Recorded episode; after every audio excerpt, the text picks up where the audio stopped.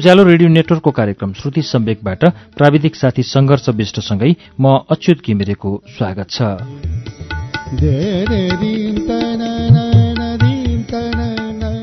श्रुति सम्वेकको आजको श्रृङ्खलामा हामी कथा लिएर आइपुगेका छौं। चिम्खोले काइलाको कथा संग्रह अर्ली बाईबाट हामी केही कथाहरू आजको श्रुति सम्वेकमा सुन्छौं। चिम्खोले काइलाको कथा संग्रह अर्ली भाइभित्र केही कथाहरू प्रकाशित छन् जुन दुई हजार सत्र सनको मार्च महिनामा पहिलोपटक प्रकाशित भएको पुस्तक हो। विश्व नेपाली साहित्य महासंघले प्रकाशन गरेको अर्ली भाइको पहिलो कथा अर्ली भाइ शीर्ष कथालाई वाचन शुरू गर्छौं पृष्ठ सैतिसबाट।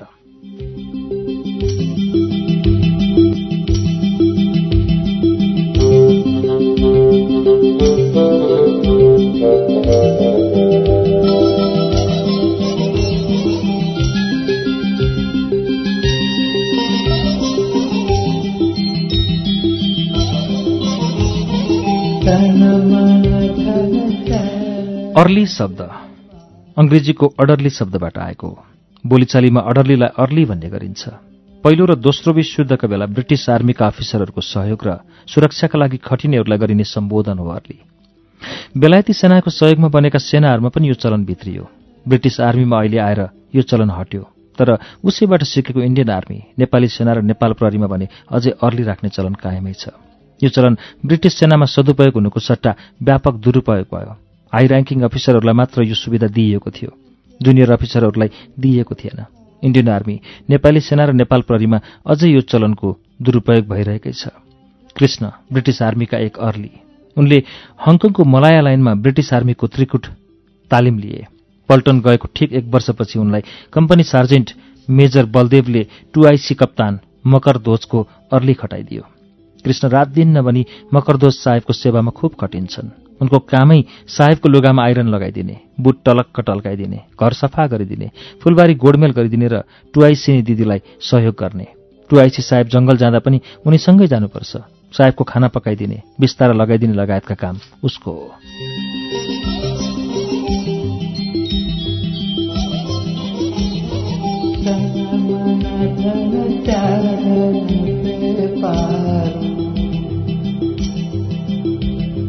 कृष्ण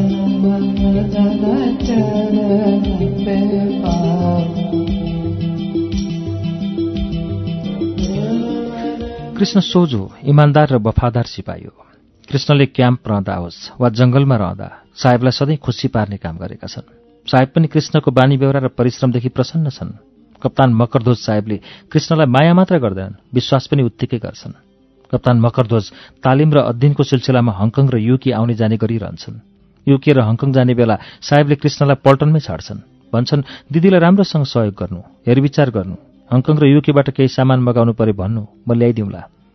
कृष्णले साहेब नभएको भनेर आफ्नो जिम्मेवारी छाड्दैनन्। कप्तान मकरध्वज हङकङ र युके गएका बेला पनि हरेक दिन उनको घर जान्छन् लुगा धुन्छन् घर सरसफाई गरिदिन्छन् फुलबारी र सब्जीबारीमा पानी हाल्ने गोडमेल गर्ने काम पनि छुटाउँदैनन्।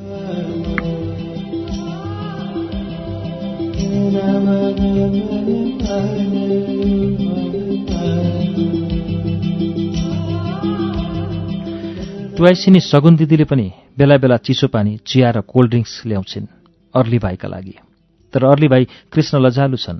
आफूले दिएका चिजहरू पिउन र कुराकानी गर्न लजाएको देखेर सगुन दिदीले बेला बेला जिस्काउने गर्छिन्। भाइ लजाउनु हुँदैन। लक्का जवान लाउरे। विवाह गर्ने बेलामा यसरी लजायो भने कसरी श्रीमतीलाई खुसी पार्छौ हौ? भर्ती हुने बेला दुई वर्ष उमेर बढाए पनि कृष्णको वास्तविक उमेर अठार पुगेको छ। उनी हलक्क बढेका छन्। वैँसले झपक्क छोपेको छ। रेक्रुट तालिमको पेलाइले उसको शरीरलाई सुगठित र आकर्षित बनाएको छ। उनको गाला तप तप रगत चुला जस्तो राता छन्। चौडा छाती चटक्क छिनेको कम्बर ज्यानमा टाँसिएको टी सर्ट अनि अन्डरप्यान्ट मुनतिर देखिएका कडिला पिडौलाहरू सुडौला तिग्राहरू टोइसिनी सगुन दिदीको होस उडाउन पर्याप्त छ। सगुन दिदी कृष्णको ढाडमन्तिरको पछाडिको भाग गौर गरेर हेर्छिन्। इन्जोय गर्छिन्। न थाकुन्जेल हेर्छिन्। कुटुक्क थुक निल्छिन्। सायद महिला पुरुषको पुट्ठ हेरेर इन्जोय गर्छन् भनेको सत्य हो क्यारे। सगुन दिदीले पनि अर्ली भाइ कृष्णको पुट्ठ हेरेर दिनहरू बिताउँदैछिन्।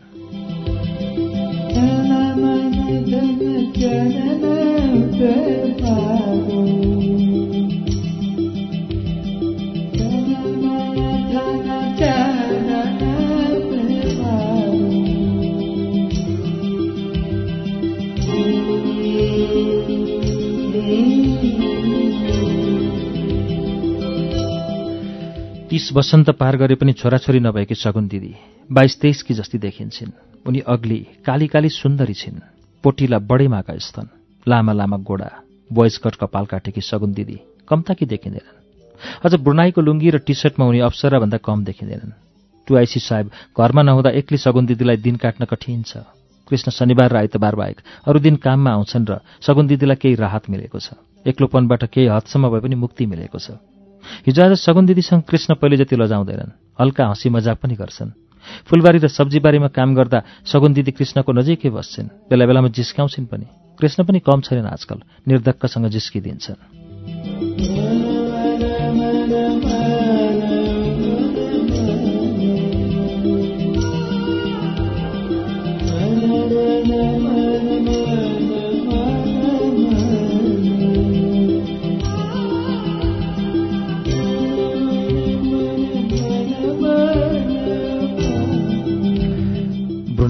यो मौसममा चर्को घाम लाग्छ।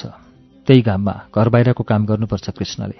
त्यसैले काममा आउने बेला कृष्णको टाउकोमा जङ्गली ह्याट शरीरमा हरियो जाली भेस्ट अन्डरप्यान्ट पिटिकिट र हरियो मोजामाथि डिएम बुट लगाएर हातमा खुकुरी नचाउँदै आउँछन्। उनको कामै प्राय बसेर अनि कहिलेकाहीँ घोप्टो परेर गर्नुपर्छ। यी सबैलाई टुवाइसिनी सगुन्दी दिदीले याद गरिरहेकी छिन्। त्यसैले त मौका पाउनासाथ सगुन दिदी कृष्णले लगाएको जाली भेस्टभित्रका दुई दुधका मुन्टाहरू लुकेर हेर्छिन्। त्यसै गरी पिटिकिटबाट निस्कन खोज्दै गरेका आँपका दानाहरू हेरेर खुब इन्जोय गर्छिन् सगुन दिदी। यी सबै कुराबाट बेखबर छन् कृष्ण। तर कृष्ण पनि नजानिदो पाराले त्यही बाटो हिँडिरहेका छन्। कहिलेकाहीँ फुलबारी र सब्जीबारीतिर हिँड्दै गरेकी सगुन दिदीको लुङ्गी खुस्किन्छ। लोभलाग्दा सेता साप्रा र गुप्ताङ्ग देखेर कृष्ण रोमाञ्चित हुन्छन्। कहिलेकाहीँ सगुन दिदी निउरिँदा कृष्णले बडे बडेमाको स्तनका थुम्काहरू देख्छन्। सगुन दिदीको अङ्ग प्रत्यङ्गको दर्शन पाएको दिन कृष्ण कल्पनामा डुब्छन् कम्पनीको घोषल अर्थात् नुहाउने घरमा पसेर सगुन दिदीको नाममा हस्तमैथुन गर्छन्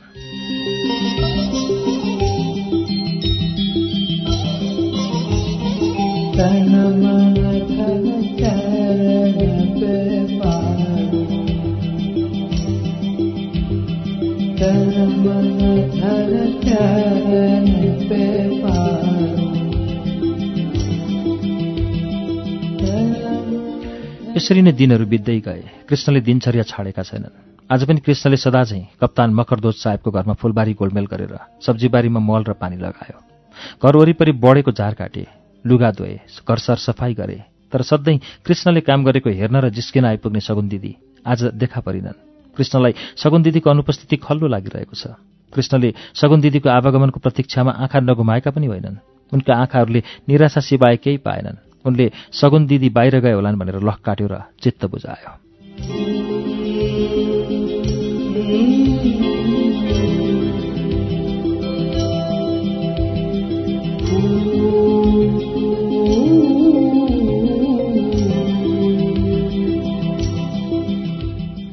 घर सरसफाई गर्दै कृष्ण जब टुआइसी साहेब र सगुन दिदीको शयनकक्ष प्रवेश गरे उनी झसङ्ग भए।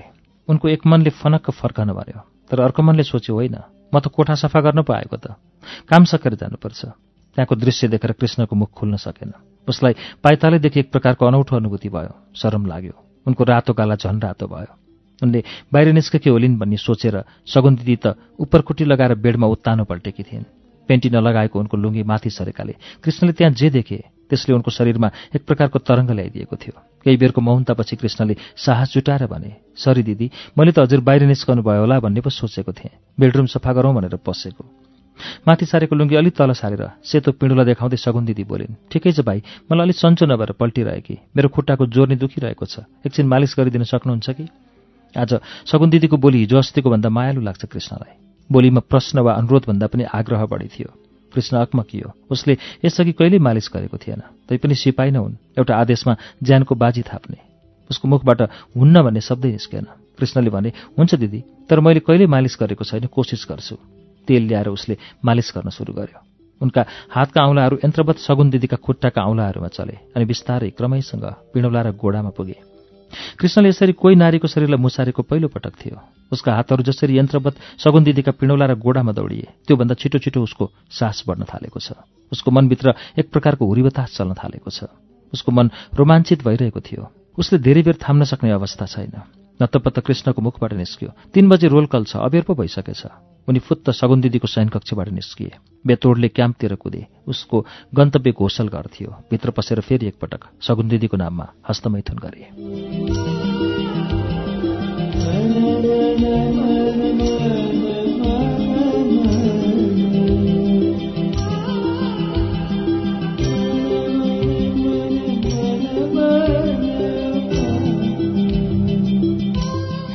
कृष्ण ओछ्यानमा पल्टियो तर उसको आँखा अगाडि सगुन दिदीका भित्री अङ्ग आफूले गरिदिएको मालिस झलझली आइरहेको छ। अझै पनि उसको मनभित्र डर हो वा शरम छुट्याउन नसकिने गरी छलबलाएको छ। कृष्णले मनमा नै छ। लडाइँमा गएको सिपाहीले सजिलै भेट्टाएको दुश्मन छाडिदिन मिल्छ र? उसले आफूले आफैलाई कायर भन्यो। उसलाई निश्चित थियो सगुन दिदीले चलाकी साथ आमन्त्रण गरेको हो भन्ने कुरामा। आफूले मौका गुमाएकोमा आफैलाई धिक्कार्यो। हुन पनि कृष्ण अझै भर्जिन छ। कलिलैमा भर्ती भएकाले उसले दौतरी केटा केटीहरूसँग रासलीला मचाउने मौकै पाएन। उसले मनमा नै अठोट गर्यो। अब फेरि आएको मौका छोडिन्न। मौकामा चौका हानिन्छ मनमा कुरा खेलाउँदा खेलाउँदै ऊ भुसुक्क निधायो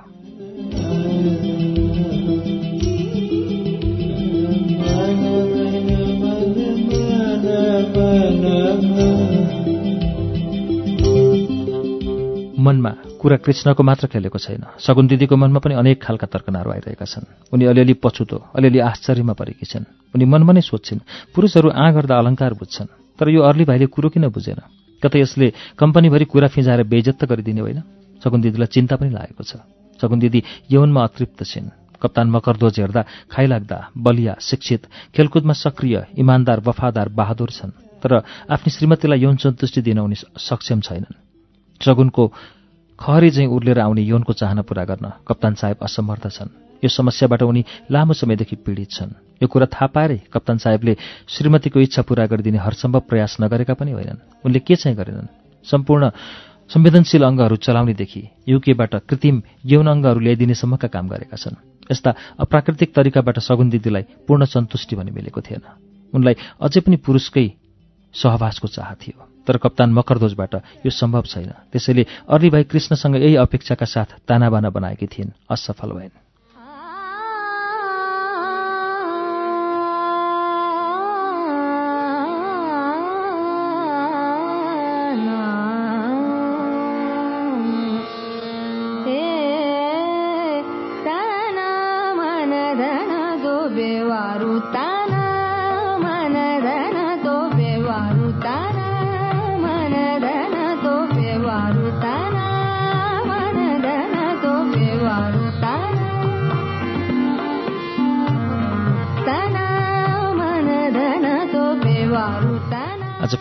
सदाझै कृष्ण ड्युटीमा हाजिर छन्। उनी बेलैमा साहेबको घर पुगे। आज सगुन दिदी घरमा पस्दा पस्दै भेटिन्। कृष्णले सामान्य रूपमा अभिवादन गरे। सन्चै हुनुहुन्छ भनेर। सगुन दिदीले पनि सामान्य रूपमै अभिवादन फर्काइन्। उस्तै छ भाइ। कृष्ण आफ्नो रुटिन अनुसारको काममा लागे। बगैँचामा गोडमेल गरे। सब्जीबारीमा पानी हालेर घरको सरसफाइ गरे। तर उनको मनबाट अघिल्लो दिनको घटना हटेन झन् तेज हुँदै आयो स्मरणमा। मनैबाट एक प्रकारको रोमाञ्चकता फैलिरहेको छ शरीरभरि। अनि उनले सम्झे आफ्नै अठोट मौकामा चौका हानिन्छ काम सकिएपछि कृष्णले हिम्मत जुटाएर सगुन दिदीको समीप पुगेर सोध्यो दिदीको गोडामा मालिस गरिदिनुपर्छ कि? ढुङ्गा खोज्दा देउता मिल्यो भने जस्तै सगुन दिदी पनि यही मौकाको पर्खाइमा थिइन्। कृष्णको मनमा जुन प्रकारले हिजोको घटनालाई लिएर तर्कना चलिरहेको थियो त्यसै गरी सगुन दिदीको मनमा पनि कृष्णको जवानीको आकर्षण सलबलाइरहेको थियो। सगुन दिदीले हत्तपत्त जवाफ फर्काइन् आज एक दिन मालिस गरेर हेरौँ न भाइ सन्चो भएन भने भोलिदेखि मालिस नगरौँला। छिनमै कृष्ण तोरीको तेल लिएर हाजिर भयो। उसको हिँडाइमा आज छुट्टै स्फूर्ति थियो। उसले केही नभनी सगुन दिदीको खुट्टाबाट मालिस सुरु गर्यो।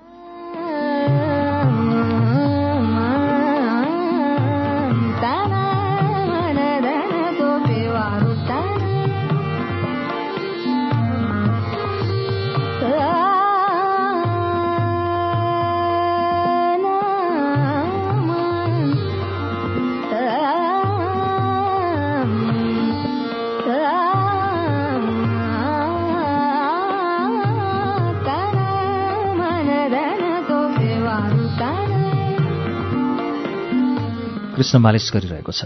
सगुन दिदीले कहिले उत्तानो परेर र कहिले घोप्टो परेर मालिसका लागि सजिलो बनाइदिँदैछिन्। बिस्तारै लुङ्गी माथि सार्दैछिन् सगुन दिदी। भन्दैछन् अलि माथि भाइ अलि माथि।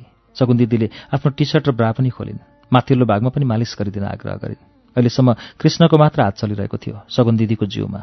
अब बिस्तारै सगुन दिदीको हातहरू पनि कृष्णको जिउमा चलबलाउन थालेका छन्। उनको संवेदनशील अङ्गहरूमा सगुन दिदीको हातहरू चलमलाउन थालेका छन्।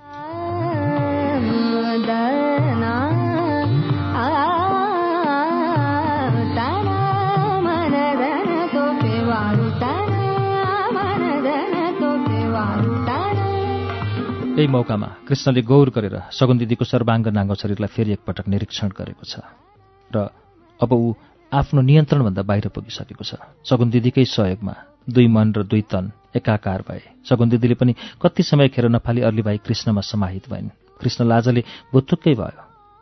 ऊ केही बोल्न सकिरहेको थिएन। यो उसको लागि पहिलो यौन आनन्द थियो। एकातिर उसको मनमा गर्वको अनुभूति भइरहेको छ भने सँगसँगै अर्कोतिर निकै ग्लानी र छटपटाहट पनि किनकि भर्खरै जोसँग उसले सम्भोग गरेको थियो। त्यो आफ्नै साहेबकी श्रीमती हुन्। तर कृष्णको मनमा खेलिरहेका यी कुराहरूबाट बेखबर सगुन दिदीले कृष्ण र आफू दुवैको गुप्ताङ्गहरू सफा गरिन्। केही समयपछि नै सगुन दिदीकै आग्रहमा एकपटक फेरि दुई शरीर एक भए। यसपटक भने कृष्ण अलि लामो समयसम्म टिक्यो। पहिलो पटकभन्दा धेरै आनन्दको अनुभूति भयो। सगुन दिदीको हावभावबाट पनि उनले लक काटे कि उनले पनि आनन्द महसुस गरिन्। कप्तान मकरध्वज हङकङबाट नफर्केसम्म यो क्रम चालू रह्यो। उनीहरूले यौनासन फेरि फेरि मजा लुटे। उनीहरूले धितमरुन्जेल आनन्द लुटे। भर्जिन कृष्ण अब सगुन दिदीकै कृपाले यस मामिलामा पोख्त बन्यो।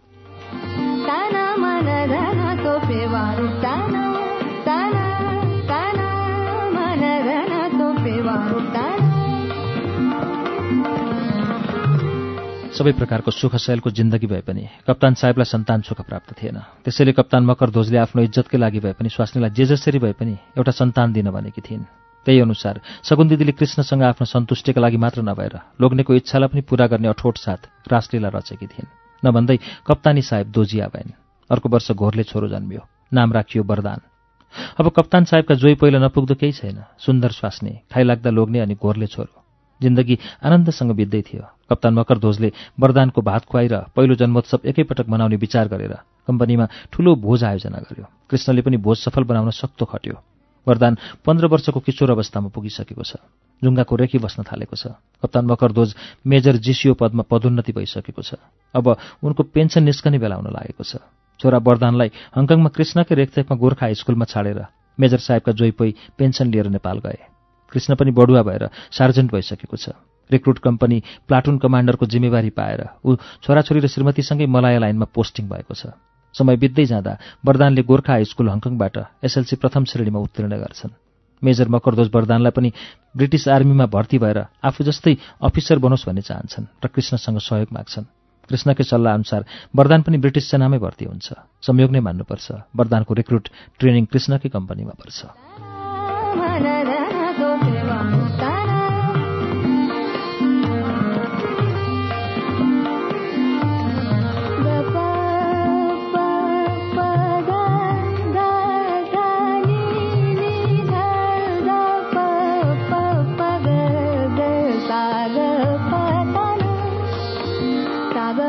जब वरदानलाई देख्छ कृष्णको मानसपटलमा पुराना यादहरू ताजा भएर आउँछन्। सगुन दिदीसँग बिताएका दिनहरूको याद आउँछ। कृष्णलाई थाहा छ वरदान उसैको छोरा हो। उसलाई बेला बेला छोरा भनेर अँगालो हाल्न मन लाग्छ तर त्यो नैतिकताले दिँदैन। कृष्णको परिवारसँग वरदानको राम्रो हिमछिम छ। वरदानले कृष्णका छोराछोरीलाई भाइ बहिनीकै रूपमा सम्बोधन गर्छन्। कृष्णकी श्रीमतीलाई आन्टी भनेर बोलाउँछन्। त्यो सम्बोधन र नजिकको सम्बन्धमा कृष्ण खुसी छन्। तर जब वरदानले आफूलाई अङ्कल भन्छ कृष्णको मन कटक्क खान्छ। विधाताले आफूलाई आफ्नै छोरालाई समेत छोरा भन्न नपाउने सजाय दिएको सम्झन्छ। तर पनि उसको मनबाट कृष्णलाई हटाउन सक्दैन। उसलाई आफ्नै कम्पनीमा लैजान्छ।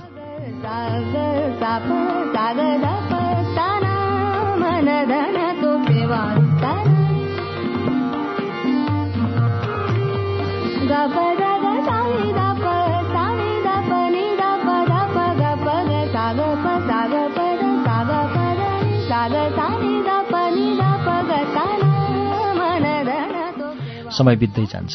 कृष्ण मेजर भइसकेका छन्। उनलाई ब्राभो कम्पनीको अफिसर कमान्डिङको जिम्मेवारी छ।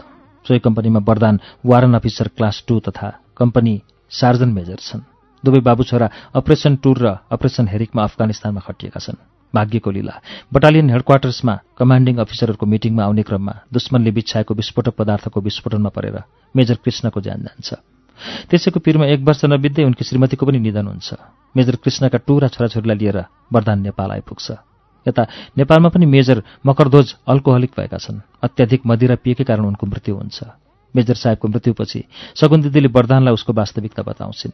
वरदानले मेजर मकरध्वज आफ्नो वास्तविक बाबु नभएको थाहा पाउँछ। सगुन दिदी वरदानलाई सम्झाउँछिन् तिमीलाई जन्म दिने र कर्म दिने दुवै बाबु कृष्ण नै हुन्। अनि कृष्णका टुरा छोराछोरीलाई आफ्नै जस्तो गरी हुर्काउने वचन दिन्छन्। सगुन दिदीले अर्ली भाइलाई दिएको माया र अर्ली भाइले सगुन दिदीलाई लगाएको गुणलाई भविष्यले कसरी लिएला भन्न सकिन्न? तर सगुन दिदी र अर्ली भाइ बीचको सम्बन्ध एउटा परिस्थितिको उपज थियो जहाँ उदार उनका मेजर मकरदोजको साथ सगुन दिदीलाई रहिरह्यो।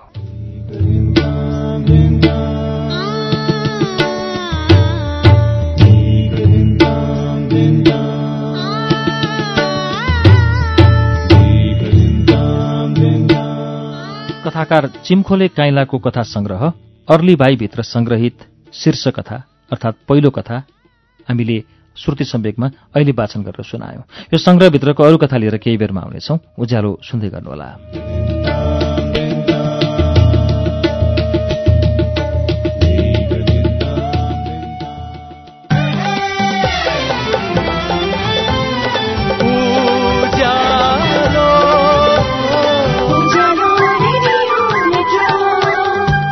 सीधा कुरा प्रश्न विचार। Ujyaalo radio network.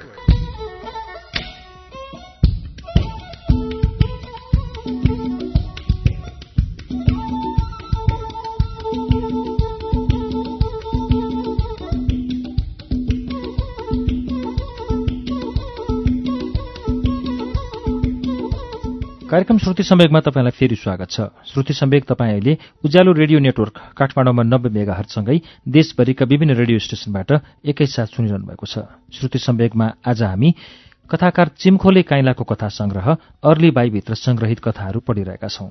अब हामीले यही संग्रहभित्र अर्को कथा वाचन गर्छौं। निरुता भान्जी यसको शीर्षक छ।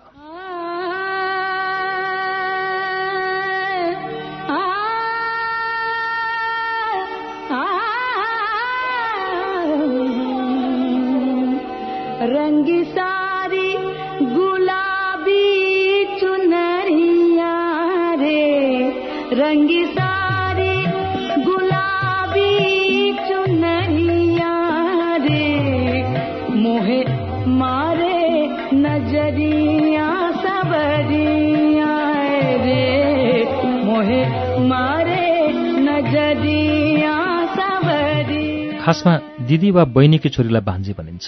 तर इन्डियन आर्मी ब्रिटिस आर्मी र सिङ्गापुर पुलिसमा भने कार्यरत अथवा भूतपूर्व गोरा गोर्खालीका छोरालाई भान्जा र छोरीलाई भान्जी साइनो लगाइन्छ। नजिकैका नातागोता र साइनो थाहा हुनेले साइनो अनुसार नै बोलाउँछन्। तर नचिनेका परिवारका अभिभावकलाई काका छेमा मामा माइजू भनिन्छ भने छोराछोरीलाई भान्जा भान्जी भनेरै बोलाइन्छ। यो उनीहरूका लागि पचिसकेको नाता हो। सजिलो सम्बोधन हो।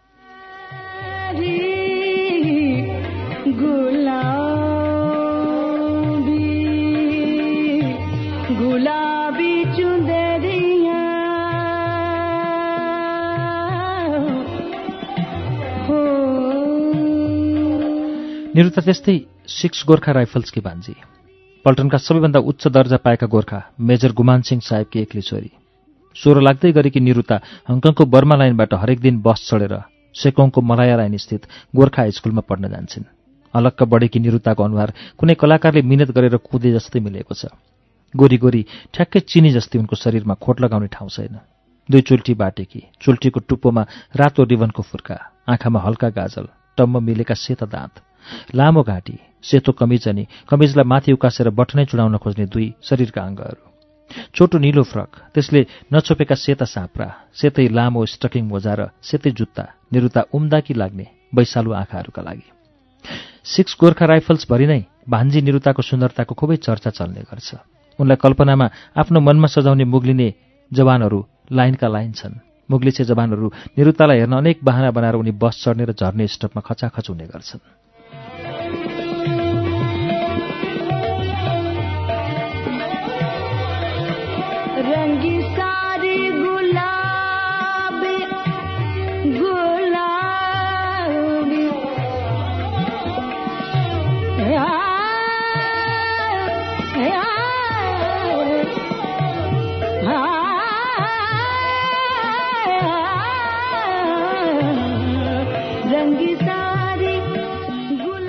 गोर्खा मेजर गुमान सिंहको आर्मीबाट रिटायर्ड हुने बेला पनि आइसक्यो।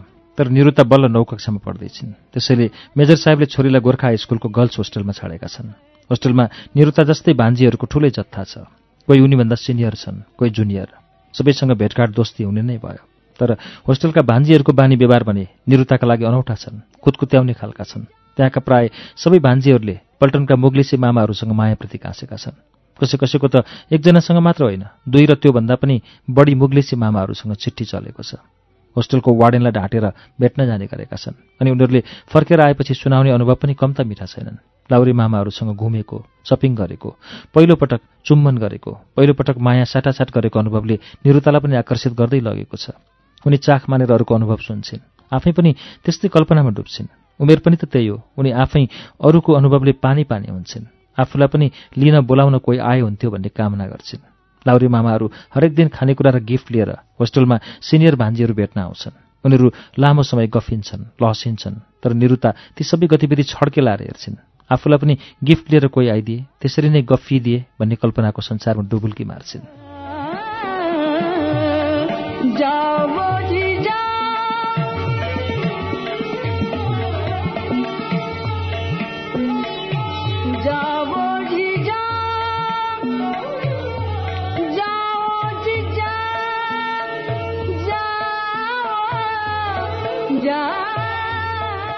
यसै गरी दिन बितिरहेका बेला निरुताको नेपालबाट बाबाआमाले पठाएको पार्सल पुर्याउन आएको एकजना लाउरे उनलाई खोज्दै त्यहाँ आइपुग्छन्। उनीहरू बीच कुराकानी हुन्छ परिचय साटिन्छ। उनको नाम निर्मल घर मेजर गुमान सिंहको गाउँदेखि पल्लो गाउँ। फर्कने बेलामा निर्मल निरुतालाई केही परे सम्पर्क गर्न भन्दै कम्पनीको फोन र सम्पर्क ठेगाना दिन्छन्। निरुतालाई भाग्यले जुराए जस्तो लाग्छ। अनेक बाहना बनाएर उनी निर्मलसँग टेलिफोनमा गफ गर्छिन्। हरेक हप्ता पत्र पठाउँछिन्। शनिबार र आइतबार निर्मलसँग भेट्ने समय पनि मिलाउँछिन्। निर्मल गाउँको सोझो इमान्दार र मिहिनेती लाउरे। त्यसमा पनि आफ्नै गाउँठाउँको मानिस निरुताको अभिष्टबारे थाहा पाउँदैनन् या थाहा पाउने कोसिसै गर्दैनन्। त्यसैले निर्मल निरुताले आफूलाई समस्या परेको भनेर फोन गर्नासाथ होस्टेल पुग्छन् र समस्या समाधान गर्छन्। यसरी नै निरुतालाई भेट्न आउने जाउने क्रम जारी रहन्छ। निरुताले निर्मललाई बजार घुमाउन आग्रह गर्छन्। निर्मलले पनि होस्टेलको वार्डेनसँग अनुमति मागेर बजार घुमाउन लैजान्छन्। यसरी आउने जाने बजार घुम्ने क्रममा उनीहरू बीच नजिकको सम्बन्ध पनि बनेको छ। निरुताले निर्मलसँग प्रेम प्रस्ताव राख्ने विचार नगरेको पनि होइन तर सामुन्यमा आँट गर्दै सकिनन् त्यसैले पत्र लेख्छन्।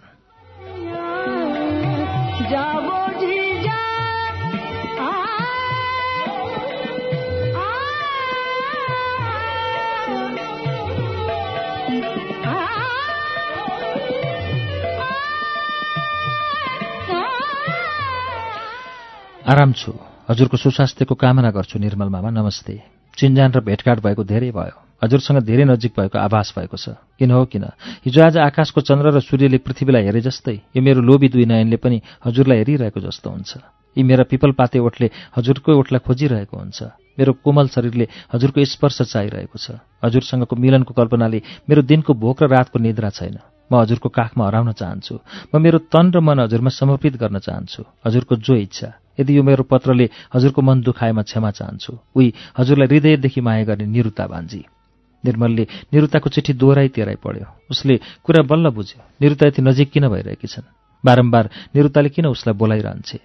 सबै बुझेपछि उसको शरीरमा भिन्नै खाले तरङ्ग उत्पन्न भयो। निर्मलले पनि निरुतासँग हुने अबको मोजमस्तीको कल्पना गर्यो। उत्तेजित भयो। केही अघिसम्म आफूलाई निरुताको अभिभावक जस्तो सोच्दै गरेको निर्मलको मनले पाप सोच्न थाल्यो। तर यसमा निर्मलको के दोष? निम्ता निरुताले नै दिँदै थिइन्।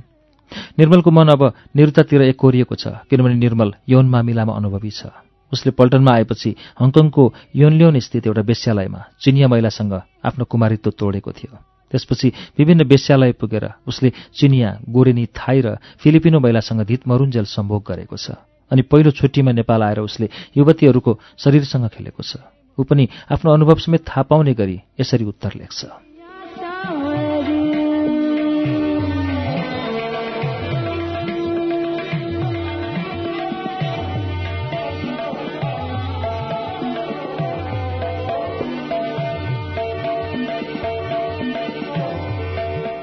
निर्मला भान्जी असीम प्यार आराम छु आराम चाहन्छु पत्र प्राप्त भयो। पत्र दोहोऱ्याइ तेह्रै पढेँ बडो आनन्द अनि खुसी लाग्यो।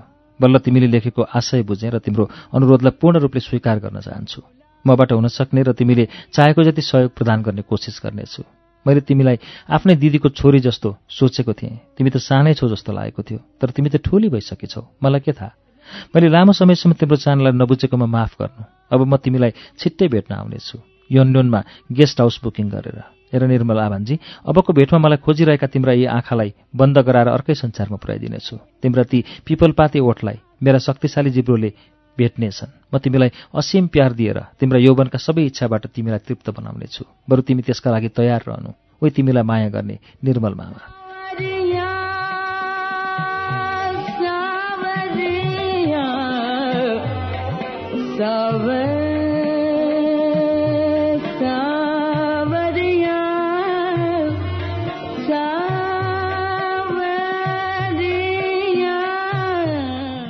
निरुताले निर्मलको पत्र पाइन्। पढेपछि उनलाई कस्तो कस्तो लाग्यो? कतै डर त कतै रोमाञ्चकता उनले यस्तो पत्र पहिलोपटक लेखेकी थिइन्। पहिलोपटक उत्तर पाएकी थिइन्। यस्तो हुनुका कारण गोर्खा हाइस्कुलको गर्ल्स होस्टेलको वातावरण नै हो। निरुताको एक मनमा डर र लाज भए पनि अर्को मनले आफ्नो शरीरको चाहना व्यक्त गरिरहेको थियो। यस्तैमा निर्मल निरुतालाई लिन आइपुग्छ। दुवै योनलङको गेस्ट हाउस पुग्छन्। ढिलो नगरी निर्मलले निरुताका सबै वस्त्र खोलिदिन्छ र निर्मल मामाको कला प्रदर्शन सुरु हुन्छ। उनीहरू दुवै आनन्द लुट्छन्। निर्मलसँगको झण्डै दुई घण्टाको गेस्ट हाउस बसाई उसका लागि स्वर्ग जस्तै लाग्छ। निर्मलले पनि अनुभवबाट सिकेको सबै सिप प्रयोग गर्छ। निरुतालाई पहिलोपटक आफ्नो कुमारित्व सुम्पिएर निर्मलबाट जुन आनन्द प्राप्त गरिन् त्यो अद्भुत लाग्यो। अब होस्टेलमा अनुभव सुनाउने पालो उनैको हो। निरुता र निर्मलको रासलीला एसएलसी परीक्षा नसकुन्जेल जारी रह्यो।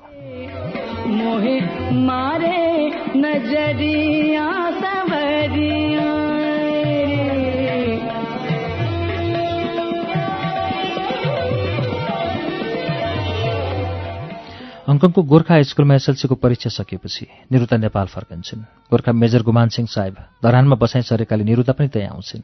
अब घरमा निरुताको बिहेको कुरा चल्न सुरु भएको छ। बा आमाले निरुताका लागि केटा पनि हेरिसकेका छन्। निरुताले निर्मलसँगको सम्बन्ध बताएपछि बिहे रोकिन्छ।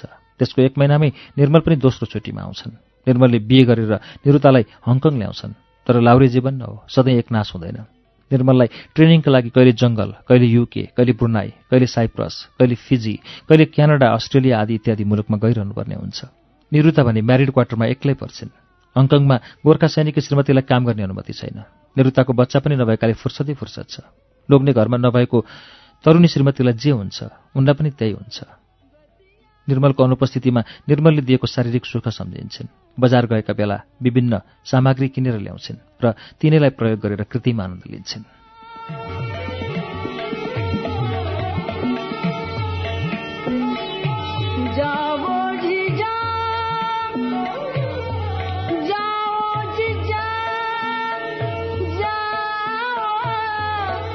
पल्टन सरेपछि निरुतालाई निर्मल लिएर युके आएका छन्। सार्जन भइसकेका निर्मललाई धेरै जिम्मेवारी थपिएको छ। उसले कार्यालयमा अबेरसम्म काम गर्नुपर्छ। निर्मल पहिलेभन्दा धेरै व्यस्त हुन थालेका छन्। तैपनि निरुतालाई युकेमा समय कटाउन गाह्रो छैन। साथीहरूसँग फोनमा गफ गरेर फेसबुकमा च्याट गरेर टेलिभिजन हेरेर दिन बिताउँछिन्।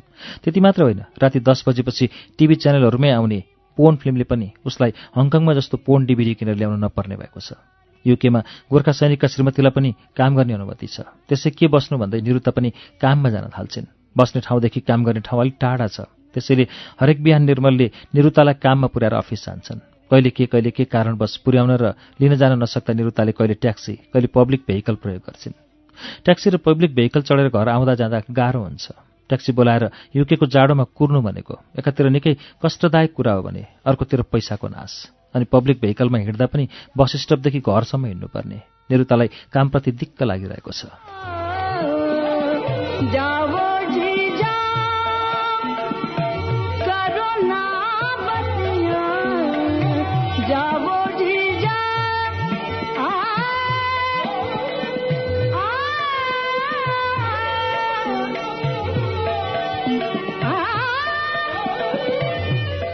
निरुताले काम गर्ने ठाउँमा नेपाली छैनन् तैपनि निरुतालाई भाषाको समस्या छैन।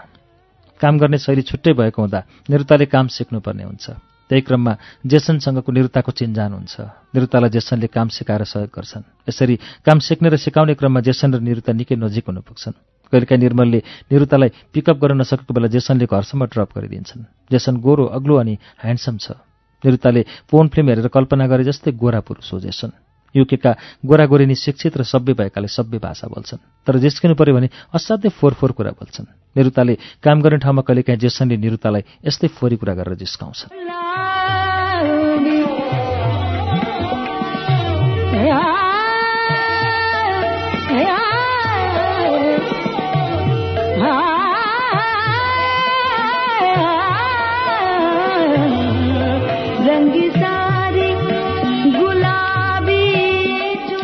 त्यस्तैमा एक दिन काम सकेर जेसनले निरुतालाई घर पुर्याउने क्रममा नजिकैको पबमा लिएर जान्छन्। एक एक ग्लास वाइन पिएपछि जेसनले निरुतालाई घरमा ड्रप गरिदिन्छन्।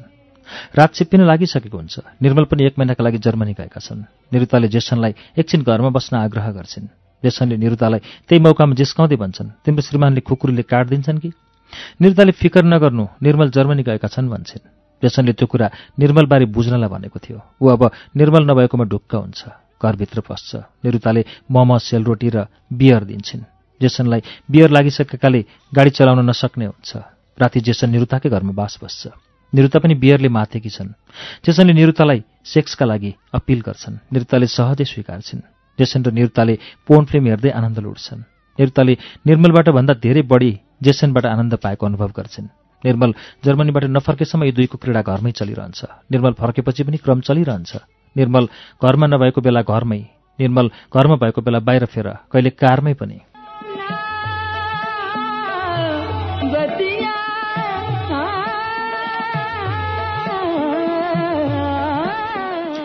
निरुताको बानीमा परिवर्तन भएको निर्मलले महसुस गरेका छन्। उनले कमाएको पैसा उनको आफ्नो बैङ्क खातामा जम्मा गरेकी छन्। कहिलेकाहीँ चाहिएर माग्दा पनि दिन्नन्। युकेमा रहेका प्राय नेपाली महिला यस्तै गर्छन् क्यारे। निरुता कामबाट ढिलो आउँछिन्। खाना पकाउँदिनन्। निर्मलसँग आजकल राम्रोसँग बोल्दिनन् पनि। निर्मललाई भित्रभित्रै शङ्का हुन थाल्छ। निर्मलले पिकअप गर्न आउँछु भन्दा पनि जेसनले ड्रप गरिदिन्छन् भन्ने गर्छिन्। एक दिन निर्मलले निरुतालाई सम्झाइ बुझाइ गरे पनि तर उनले कुरा सुनेनन् र टेरिनन्। निर्मलले जेसन र निरुताको पिछा नगरेको पनि होइन तर रङ्गी हात फेला पार्न सकेनन्।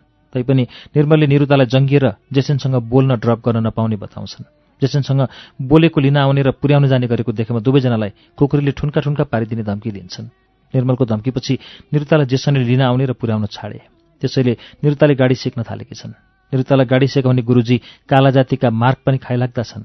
उनले निरुताको हातगोडा समातेर सिकाउँदा निरुतालाई पुरै शरीरमा पानी बगे जस्तो महसुस हुन्छ। कुतकुती लाग्छ। मार्क अति दयालु अनि राम्रोसँग ड्राइभिङ सिकाउने। धेरै नेपालीलाई ड्राइभिङ टेस्ट पास गराएको भन्दै नेपाली समुदायमा उनको प्रशंसा हुने गरेको छ। निरुताले पनि यो कुरा सुनेकी छन्।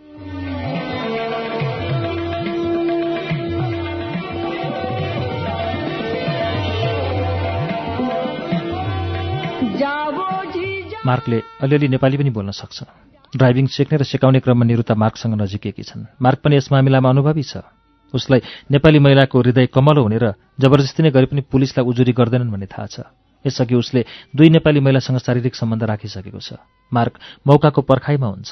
मार्कले एक दिन निरुतालाई ड्राइभिङ सिकाउने बानामा एकान्तमा पुर्याउँछ। जङ्गल बीचमा गाडी रोकेर निरुतासँग यौन सम्पर्कको लागि आग्रह गर्छ। निरुताले मार्कले भन्छुन गरेर ड्राइभिङ टेस्टमा पास गराउन सहयोग गर्ला कि? भन्ने सोध्छिन् र हुन्छ भन्छन्। वास्तवमा निरुता फोन फिल्ममा कालो पुरुषको यौन कलाबाट प्रभावित थिइन्। उनले भित्रभित्रै मार्कमा त्यो कला हुनुपर्ने अन्दाज लगाएकी थिइन्। साँच्ची नै मार्कको कला उनलाई रोचक र आनन्ददायक लाग्यो। निरुता र मार्क बीचको यो सम्बन्धमा ड्राइभिङ टेस्ट पास नगरुन्जेलसम्म निर्मललाई शङ्का भएन।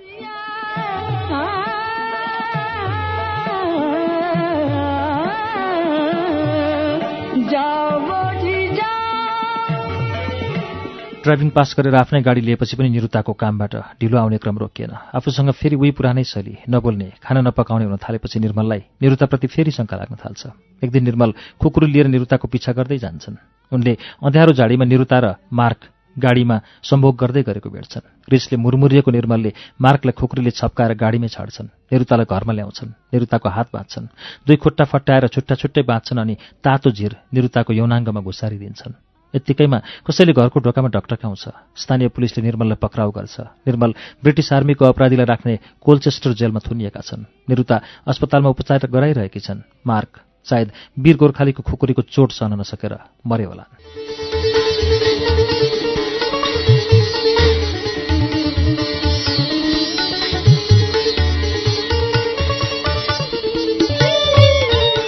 श्रुति सम्वेकमा अहिले हामीले वाचन गरेको कथा कथाकार चिम्खोले काइलाको अर्ली भाइ कथा संग्रहभित्र संग्रहित कथा हो। यो भित्र संग्रहित हामीले दुईवटा कथाहरू आजको श्रुति सम्वेकमा सुनायौं। पहिलो कथा यसैको शीर्ष कथा थियो।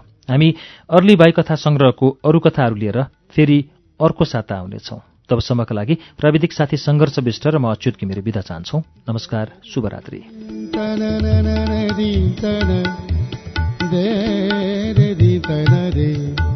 दे रे दी